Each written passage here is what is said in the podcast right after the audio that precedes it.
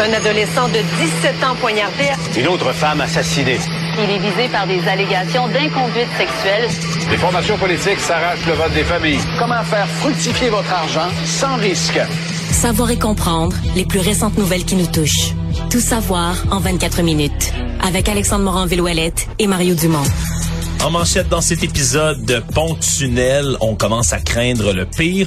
Une nouvelle demande de la mairie de Montréal de libérer des voies est entendue. Disparition de Marilyn Bergeron, témoin crucial, sera présenté aux médias très bientôt. Corps retrouvé dans une voiture, deux étudiants accusés du meurtre et le buzz. Le pape avoue que les prêtres et les sœurs écouteraient de la porno. Tout savoir en 24 minutes. Tout savoir en 24 minutes. Bienvenue à Tout savoir en 24 minutes. Bonjour Marie. Bonjour.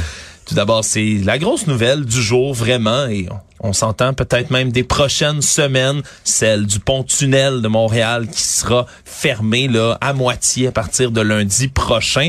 Et on dirait qu'il y a une espèce de, de réveil que disons, collectif qui s'effectue en ce moment. On a entendu la ministre, vice-première ministre, ministre des Transports maintenant, Geneviève Guilbeault, expliquer tout à l'heure en point de presse que oui, comme un éveil qui se fait en ce moment, mais qu'il faut se préparer. Surtout cette phrase qui est répétée partout et du côté du gouvernement et du côté de la municipalité, celle de se trouver un plan B, plein d'alternatives qui vont être mises à la disposition des usagers habituels du pont-tunnel pour tenter de contourner euh, ben, les difficultés qu'il y a en ce moment, ces voies qui seront fermées.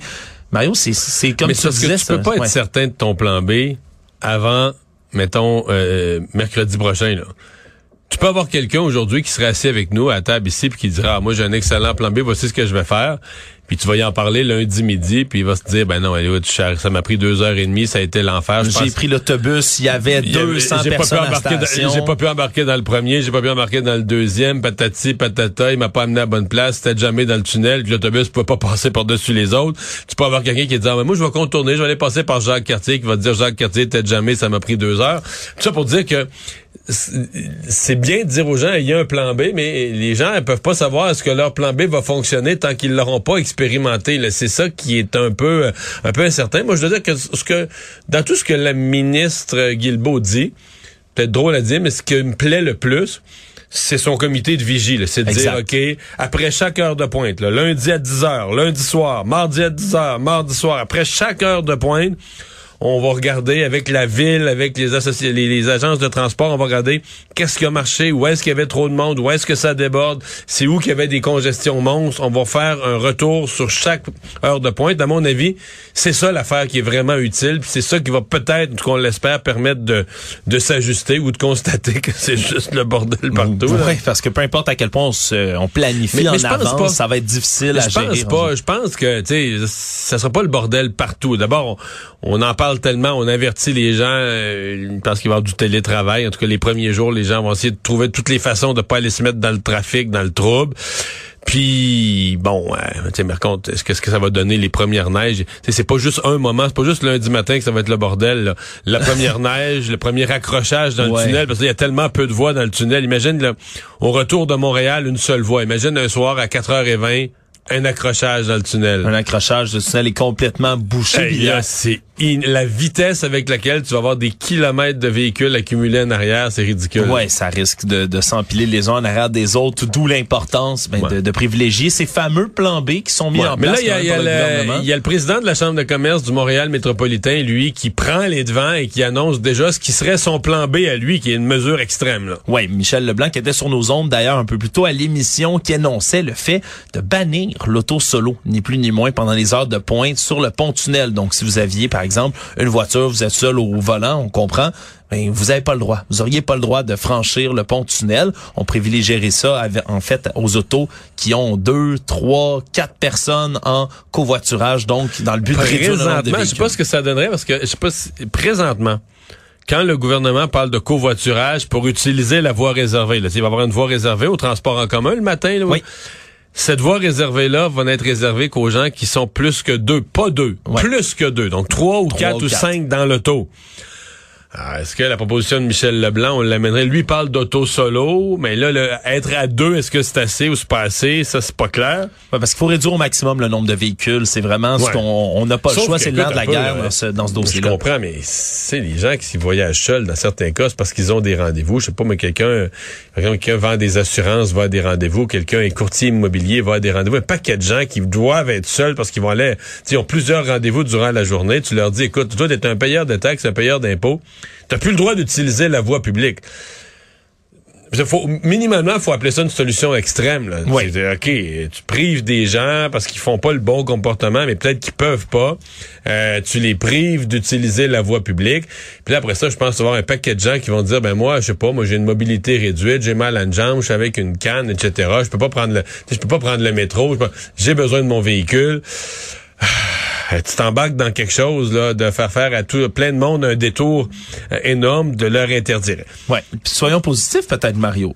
C'est peut-être des impératifs comme ceux-là qui par exemple ben, vont pousser les gens je sais pas, créer des applications de covoiturage meilleures que ce qui existe déjà. peut-être. Ce qu'on risque de voir, c'est ça, des services de, de navettes citoyennes. Michel Leblanc, lui, de la Chambre de commerce, il invite les entreprises à le faire à l'interne. là. Créer des groupes de covoiturage, mettre les, les- leurs propres employés ou même ça, deux, trois, quatre employés du même parc industriel, mettez-vous ensemble pour que des gens qui habitent pas loin dans le même quartier d'une entreprise à l'autre puissent le, le savoir et arriver à la même heure, partir ensemble. Mais euh, je, je- mon impression, d'abord, aujourd'hui, la ministre Guilbeault a dit sur la solution de Michel Leblanc, on n'est pas rendu là, l'interdire l'auto solo. Mon impression, c'est que le gouvernement, s'il devait arriver là, il faudrait qu'il y ait eu là, 3, 4, 5, 6, 7 journées Affreuses. épouvantables, affreuses, de telle sorte que le gouvernement se dirait, écoutez, là, on voulait pas arriver là, on Mais voulait voyez, pas ça. notre mais main forcée. Là. On, on a n'est la pas, main forcée. exactement, on n'a pas le choix. On doit aller vers des solutions plus extrêmes. Moi, je pense que c'est le calcul du gouvernement à l'heure actuelle. Du côté de l'administration Plante, on se montre assez ouvert, merci, en- envers ce, ce genre de Oui, oui. Comme l'a mentionné Madame Plante, toutes les solutions qui peuvent réduire le nombre d'automobiles dans le parc routier du Québec, elle va le prendre. On peut d'ailleurs l'entendre lorsqu'elle réagissait à cette proposition de M. Leblanc. Mais moi, je trouve qu'elle est fort intéressante. Puis c'est comme un moment où on a comme, en guillemets, pas le choix de tester des nouvelles affaires. Moi, je pense que si on a, par exemple, on, va très fort sur le covoiturage, parce que c'est de ça dont il est question, jumelé à des mesures d'in- d'incitation pour le transport collectif fortes, encore plus fortes, je pense que ça commence à être très, très intéressant. Donc, une solution intéressante reste à voir, mais une chose est certaine, Mario, tu évoqué un tout petit peu plus tôt, c'est plus seulement un problème là, de transport. Là, Alors, on c'est un problème euh, social, économique. économique. C'est vraiment... Éco- on- économique dans le sens qu'une entreprise doit avoir sa main d'œuvre, puis une entreprise doit avoir ses matières premières, parce que le camionnage aussi va devenir euh, périlleux. là. Le, le- le fait de pouvoir s'approvisionner, avoir, tu sais, à chaque matin recevoir ce que tu as besoin dans une entreprise, euh, tes pièces, tes matières premières, ça risque de devenir assez difficile. Actualité. Tout savoir en 24 minutes.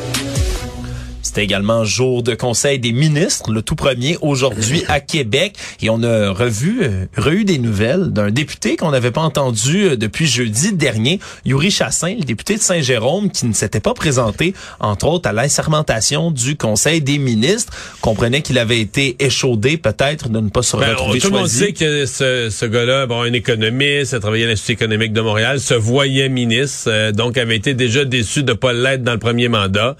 Et en étant laissé de côté une deuxième fois ce jeudi, on pouvait penser qu'il était pas de bonne humeur. En parallèle, t'avais Éric Duhem qui criait Moi, je veux recruter, je veux recruter des caquistes déçus. Mais là, il a brisé le silence aujourd'hui et infirme, premièrement, qu'il irait dans l'équipe du M, a fermé la porte à tout ça en affirmant vouloir rester avec la CAQ. Mais a également avoué sa déception de ne pas avoir été rappelé, expliqué avoir eu besoin de prendre un petit moment de recul comme il le fait après la, cérémonie- c'est la cérémonie d'assermentation.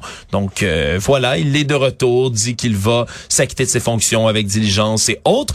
Mais disons que c'est certain qu'il fait partie quand même d'un ensemble de députés qui sont déçus de ne pas se retrouver Ouais, dans les je- 30 choisis. Moi, je dirais, je voyais son message aujourd'hui sur les réseaux sociaux, puis je cochais, OK, pour un an. Pour un an, c'est réglé. Oui. Ça, ça veut pas dire qu'il va partir au bout d'un an, mais ça veut dire que c'est une question qui va revenir dans son esprit. Est-ce que je reste à la CAQ? Est-ce que je suis heureux à la CAQ? Euh, si à un moment donné, un désaccord, un fort désaccord sur un projet de loi ou un budget du ministre des Finances ou n'importe quelle action de la CAQ, à mon avis, il va toujours rester un député qui va être plus, euh, plus fragile, plus vite insatisfait. On apprend plus de détails sur cette histoire là d'un homme retrouvé dans le coffre d'une voiture assassiné. Euh, Luc Lafontaine, 64 ans, qui avait quitté son domicile au départ sans ses cartes, son cellulaire, son véhicule. Sa famille avait été inquiète, avait appelé la police. C'est finalement deux jeunes étudiants qui sont accusés de son meurtre pour euh, donc Nicolas Côté, 19 ans, Zoé Boutin, 18 ans, formellement accusés aujourd'hui au palais de justice de Longueuil. Et donc qui euh, des, des, détails assez assez scabreux de cette histoire qui semble toujours d'un de mystère en partie. D'abord, ce qu'on comprend, c'est qu'ils ont été arrêtés alors qu'ils s'apprêtaient à faire, là, pour les gens qui connaissent la série, ils s'apprêtaient à faire un peu comme Dexter, là. Euh, envoyer le corps à l'eau, euh, corps, on dit, euh, qui a été mutilé.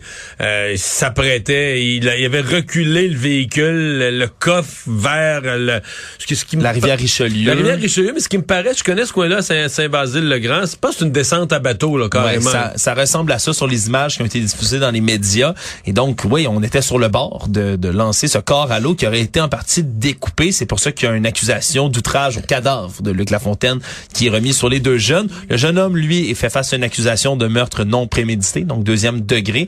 Et pour la jeune femme, elle, c'est accusation de complicité après le fait. Ce qu'on peut comprendre entre les lignes, c'est qu'elle l'aurait aidé par la suite à tenter de se débarrasser du corps, mais que ce serait pas elle qui aurait commis le meurtre en question. Mais là, c'est vraiment les détails du, de l'historique et des et de la victime et des deux jeunes pour tenter Mais parce que là, euh, il y a ce qu'on appelle le mobile d'un meurtre. Pourquoi des gens agissent comme ça? T'as toutes sortes de mobiles dans la vie, t'as des vengeances, mais d'abord, pour arriver à ça, tu dis, OK, mais est-ce qu'il y a un lien? Ils sont pas, ils semblent pas être dans la même parenté. Là, nous, côté policiers, on dit qu'il n'y a pas de lien de parenté entre ces gens-là. Euh, ils habitent pas voisins, ils habitent pas à côté. Le monsieur était dans l'ouest de Montérégie, eux autres semblent être dans l'est de Montérégie. Fait qu'on sait pas trop, là, on comprend pas trop. Euh, deux jeunes vraiment sans histoire, étudiants au cégep Édouard Montpetit. Où ils se seraient rencontrés et les deux se fréquenteraient depuis quelques semaines. Depuis quelques semaines.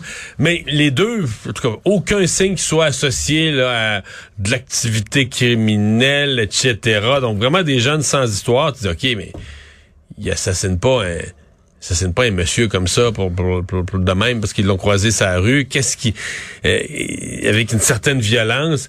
Alors, euh, ce qu'on veut comprendre du côté des policiers, c'est vraiment ce qui s'est passé entre le moment du meurtre qui se trouve samedi on va tout et l'arrestation. Les, les, cellulaires. Euh, oui, puis c'est les éléments. On apprend également, c'est les éléments qui ont été jetés par les deux accusés dans ce cas-ci, soit un couteau à steak couvert de sang qui a été retrouvé là, une cinquantaine de mètres de la résidence dans un sac à ordures Retrouver également le cellulaire de la victime dans un bac à recyclage non loin de là grâce à une application de localisation. Puis on dit du côté de la police que c'est ces éléments retrouvés qui auraient permis d'identifier les deux suspects. Donc euh, vraiment, on va établir la ligne du temps de ce qui est arrivé dans ce dossier. Mais c'est certain, une fouille comme ça d'un passé va être nécessaire. Mais, mais c'est un dossier... Pour l'instant, c'est un dossier mystérieux, mystérieux à l'œil de tous les experts.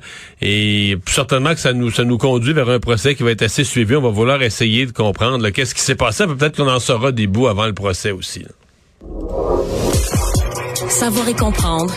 Tout savoir en 24 minutes toujours dans les affaires judiciaires, on a des nouvelles dans le cas de Marilyn Bergeron, une femme qui est disparue depuis le 17 février 2008. Donc, ça fait un certain moment, qui se trouverait aujourd'hui en Ontario, selon ses proches, qui croient, euh, qui croient une version comme celle-là où elle se trouvait dans une autre province et qui veulent rencontrer la presse ce vendredi à Hawkesbury, disent qu'on détenir une tralée d'informations qui leur permettraient de confirmer ce genre de thèse-là vont être avec l'avocat Marc Bellemare qui les représente sur place, ainsi qu'un témoin crucial. je pense que c'est ça le, point central. Parce que Hawkesbury, moi je connais un peu l'histoire de Marilyn Bergeron, euh, ma, Claude, ma conjointe, a travaillé dessus dans son, sa série Où es-tu?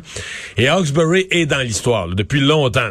qu'elle aurait été vue là, qu'elle serait passée là, etc. C'est depuis un certain temps que mais en même temps, euh, ils ont fait des recherches à Hawkesbury, etc. Il a jamais rien sorti de concret. Mais là, ils disent présenter donc au, au public, mais surtout aux médias, à la, au public via la presse, dans une conférence de presse, un témoin important. C'est assez intriguant. Témoin important qui permettrait de valider l'information selon laquelle elle se trouverait en Ontario. Marilyn Bergeron, en 2008, elle avait 24 ans. Elle avait quitté la maison de ses parents pour aller se promener. Et tout ce qu'on sait de l'enquête policière, c'est qu'elle se serait rendue à un guichet automatique à Québec, aurait effectué une transaction après ça dans un restaurant à Saint-Romuald, près de la rive sud. Et puis, oui, pouf, dans le cas du guichet, c'est les dernières images. La, caméra de surveillance du guichet, là, les gens, les gens qui ont une bonne mémoire vont se souvenir. On a vu ces images-là mille fois. Là. Ce sont les dernières images qu'on a d'elle. Euh, elle était, faut dire qu'il y avait un historique. Elle, était, elle venait de revenir chez ses parents. Elle avait vécu à Montréal. Il y avait eu un certain tumulte dans son entourage. Elle était revenue un peu mystérieusement chez ses parents. On savait pas trop ce qu'elle avait fréquenté. Des des mauvaises personnes, il y a des versions contradictoires un peu dans son entourage, mais chose certaine, euh, elle filait pas fort, puis ce matin-là, elle était partie, mais bon, ses parents s'inquiétaient pas autrement, elle était partie de la maison. Et cette nouvelle, ils ne l'ont jamais, jamais, jamais revue. C'est donc une nouvelle qui risque de raviver les esprits sur ce cas. On verra vendredi ce qu'il ce qu'il adonne de cette enquête qui pourrait être relancée, ni plus ni moins, par ce nouveau ouais, mais c'est toujours l'espoir, eux, justement, que quelqu'un sache quelque chose, et parce qu'en même temps, ils ont jamais eu la moindre trace non plus de son parce que t'as toujours l'hypothèse qu'elle soit décédée, qu'elle se soit enlevée la vie ou qu'elle est mais jamais jamais on a eu la moindre signe la moindre trace qu'elle euh, de son de son décès. Donc on peut toujours espérer euh, qu'elle soit en vie euh, sous une autre identité ou peu importe là. On a également des accusations qui ont été portées, été portées, Mario, contre quelqu'un qui est bien connu dans le quartier Petit Champlain à Québec, un homme de 71 ans, Régent Bacon, qui faisait connu sous le nom de Père Noël hein, ou euh, Saint Nicolas.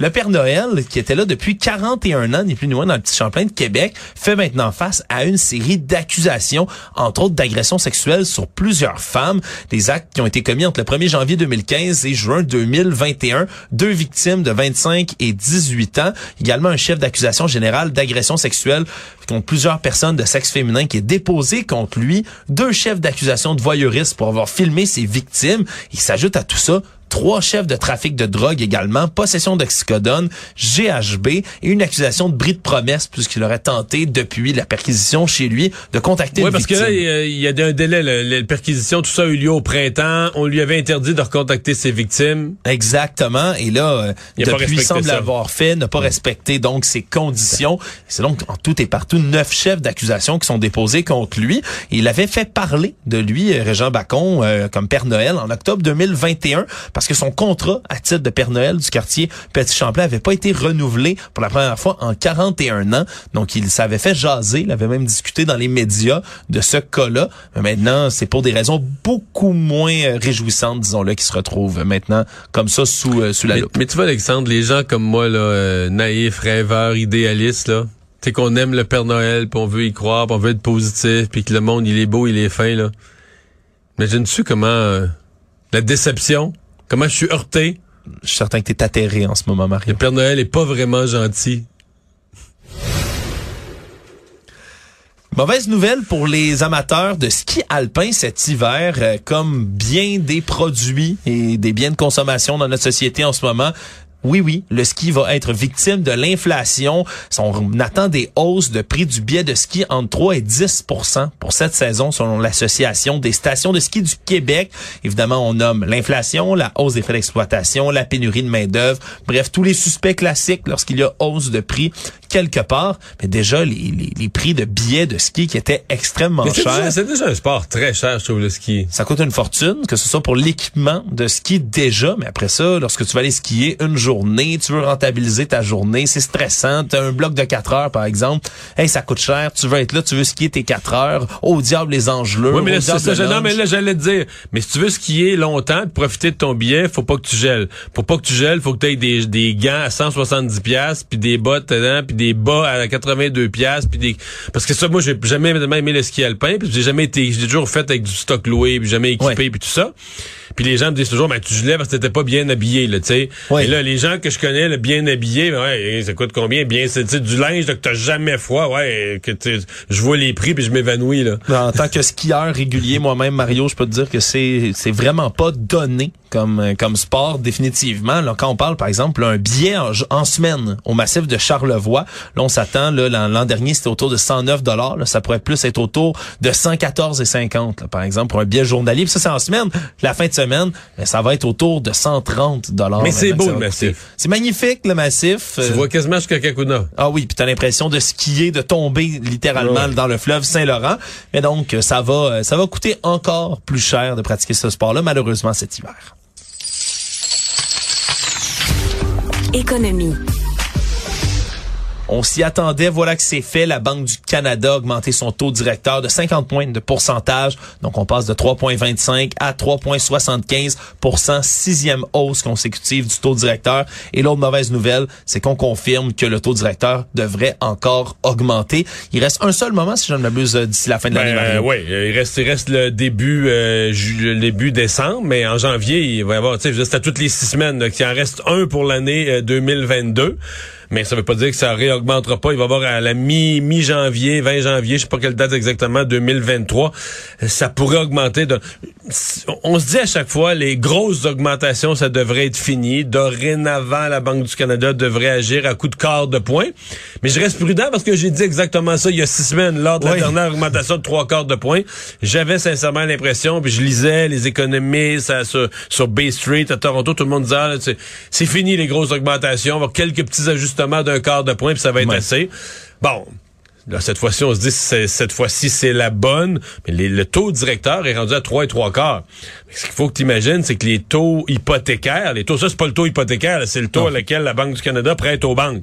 Donc, les, taux, les taux hypothécaires pour des gens qui ont des, les moins chers, les frais variables, on est dans le 5 et quart, 5 et demi et plus, dépendamment du taux que tu et pour les gens qui signent, qui veulent fermer leur hypothèque, on est plus dans les 6 et plus.